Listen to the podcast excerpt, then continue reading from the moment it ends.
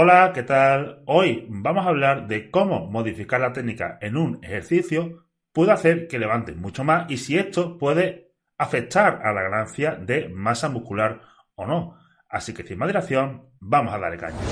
En primer lugar, tenemos que comprender una serie de conceptos básicos.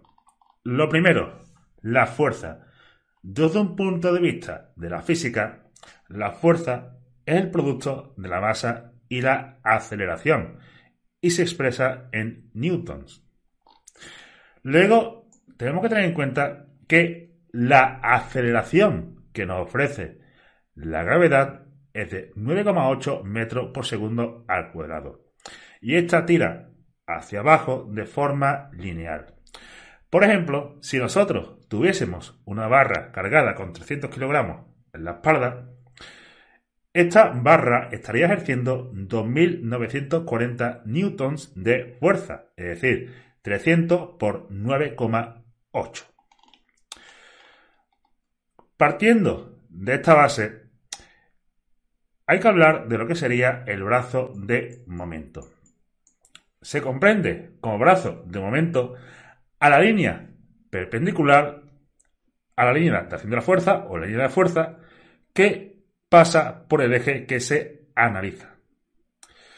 Entonces, mientras que la fuerza que hemos calculado anteriormente es un concepto lineal, el momento que aplicamos sobre un eje, en este caso un eje articular, es rotacional. Y entendemos como torque a la capacidad que tiene una determinada carga de generar una rotación y este se ve influenciado por la carga y la distancia de la misma al eje de rotación. Por tanto, el torque que se expresa en newton metros es la longitud del brazo de momento en metros por la fuerza en newtons. Ahora mismo todo esto te estará sonando un poquito a chino, pero te recomiendo que te quedes unos segundos más para que ahora extrapolemos todo esto a la práctica, donde lo verás todo mucho más fácilmente. Entonces, brazo de momento. Recordemos que era el brazo de momento. Línea perpendicular a la línea de fuerza que pasa por el eje que se analiza. Recordemos, la fuerza lineal hacia abajo y aquí un cruz de bíceps, con mancuerna, con barra, me da igual. El eje que estaríamos analizando en un curl de bíceps sería el codo. Entonces, imaginemos que estamos con el brazo casi paralelo al suelo. Y en este caso, la línea perpendicular a la línea de fuerza que pasa por el eje que se analiza. Esto es el brazo de momento.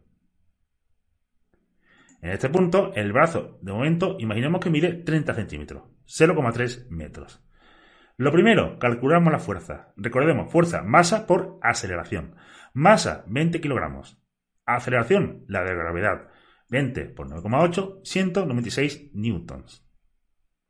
Ahora, recordemos que lo que se aplica aquí es rotacional. Torque. ¿Y qué era el torque? Longitud del brazo de momento en metros, lo tenemos por la fuerza en newtons. Lo tenemos.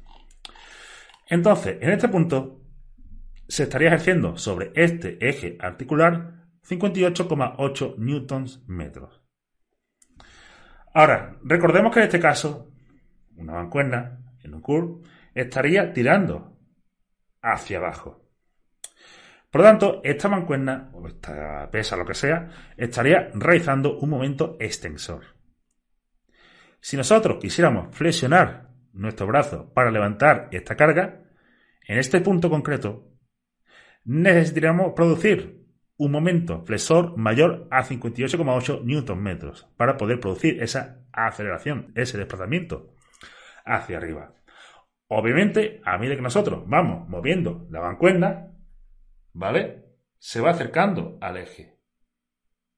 Entonces, la demanda sobre el eje articular que aplica esta carga, aunque la carga sea igual, va a depender de lo cerca que esté sobre el eje. Si, por ejemplo, tenemos el brazo muy extendido, imaginemos que estaría por aquí y de aquí a aquí hay 10 centímetros.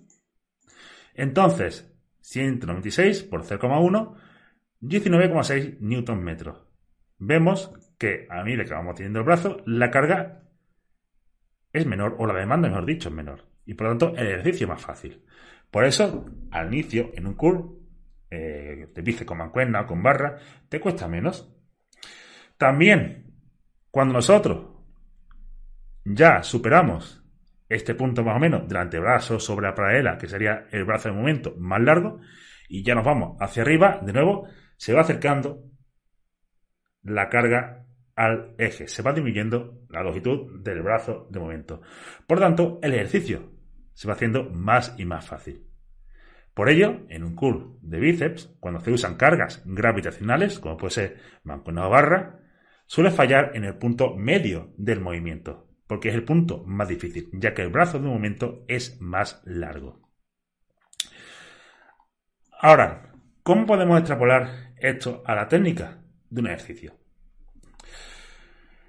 Dado que el brazo de momento es la distancia entre el eje de rotación y la línea de fuerza medida perpendicularmente a la dirección en la que se aplica la fuerza, el brazo de momento sería más corto y por ende la demanda menor si los codos están más flexionados o extendidos aunque el antebrazo mantenga su longitud.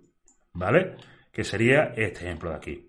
Si nosotros cogemos ahora unas elevaciones laterales con mancuerna, cuando nosotros tenemos la mancuerna cerca del cuerpo, en este caso el eje que estaríamos analizando, que es el que se mueve, es el del hombro. Entonces, cuando tenemos la mancuerna cerca del cuerpo, el brazo de momento es muy pequeñito y por eso nos cuesta muy poquito comenzar a levantar la mancuerna.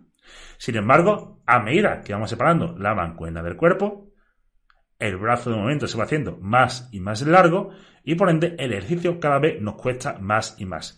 Por ello, cuando nosotros llevamos una elevación lateral con mancuerna cerca del fallo, el fallo no se produce porque no pueda levantar la mancuerna del lado, sino porque no puede llegar a un punto determinado.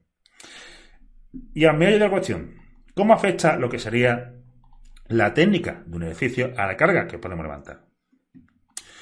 Pues imagina que en lugar de tener el brazo completamente extendido en unas elevaciones laterales, lo flexionas pues básicamente lo que está haciendo es disminuir la longitud del brazo de momento, porque imaginemos que la flexionamos nuestro codo de manera que la mano o la carga esté sobre esta altura. Al estar sobre esta altura, el brazo de momento es mucho menor y por tanto la carga que podemos levantar será mucho mayor, ya que la demanda sobre el ejercicio es menor. Ya lo hemos visto aquí. A disminuir la longitud de este brazo de momento, la demanda sobre el eje articular es menor.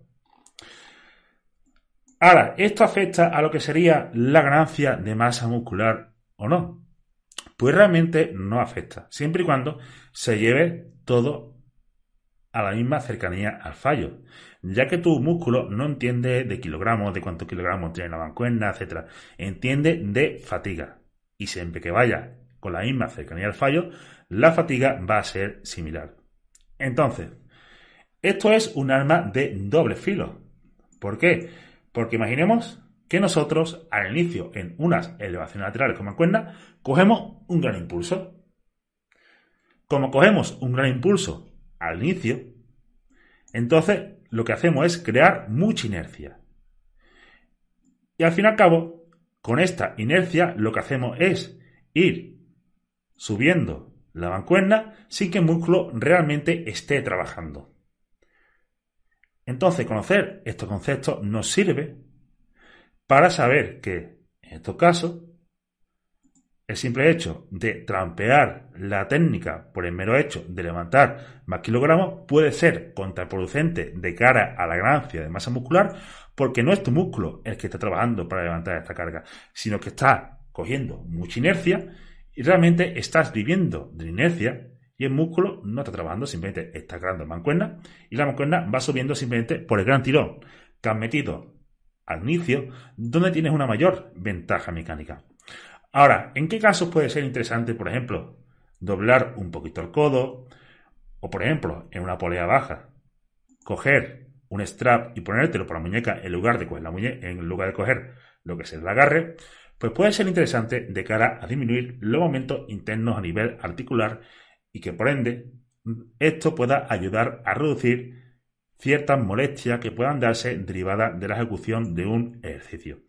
Este no es un vídeo para tratar todos estos temas, ya que sería algo muy, muy extenso, pero de forma eh, resumida y recapitulando, recordemos que la distancia entre la carga y el eje articular va a determinar lo que sería la demanda a la hora de superar o de levantar esa carga. Por lo tanto, habrá momentos en un ejercicio en lo que nos sea más complejo levantar esa carga y otros segmentos de ese ejercicio donde sea más fácil movilizar esa carga. También habrá ejercicios en los cuales al inicio nos cueste muy poquito y sea tentador coger un poquito de inercia para levantar unos cuantos kilogramos de más. Esto se puede hacer tanto en las elevaciones laterales como en lo que sería un curl o en muchos otros ejercicios. ¿Vale? Ahora, ¿es esto positivo de cara a la ganancia de masa muscular porque te ayuda a levantar más peso? No, porque tu músculo no entiende de kilogramos. De hecho, puede ser incluso contraproducente. ¿Por qué? Porque al coger esa inercia, tú estás moviendo esa carga, pero esa carga no la está moviendo tu músculo por su esfuerzo. Simplemente se está moviendo por sí sola del gran tirón que le han metido al inicio. De ahí que sea muy importante, de cara a la ganancia de masa muscular, realizar los ejercicios de forma lenta, controlada, recorrido completo y una técnica. Así que bueno chicos, eso es todo por el vídeo de hoy. Espero que os sea de utilidad. Cualquier duda la ponéis en los comentarios. Recordad que en la descripción de este vídeo tenéis los enlaces a las formaciones de AutoFit que te ayudarán a prepararte para ser entrenador o dietista legalmente. Así que muchas gracias a todos por escucharme y nos vemos de cara a próximos vídeos.